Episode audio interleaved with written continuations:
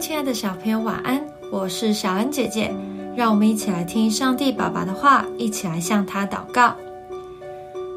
菲利比书三章六到八节，就热心说，我是逼迫教会的；就律法上的义说，我是无可指责的。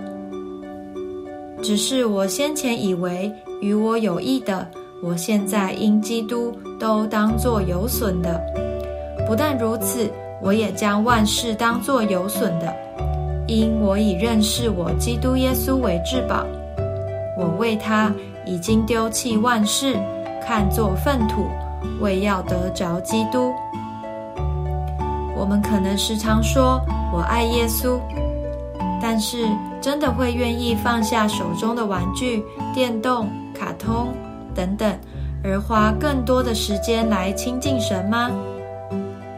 在认识耶稣前的保罗是别人眼中的有为青年，他是法利赛人，是学识丰富的学者，有很高的社会地位。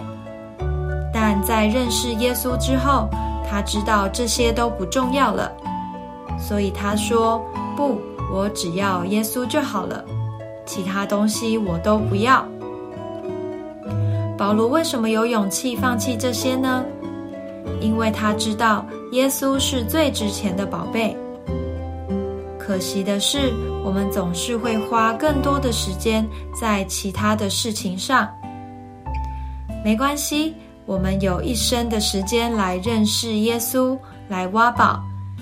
相信当我们更加成长的时候，就能像保罗说的：“耶稣真是宝贝，我只要就好了。”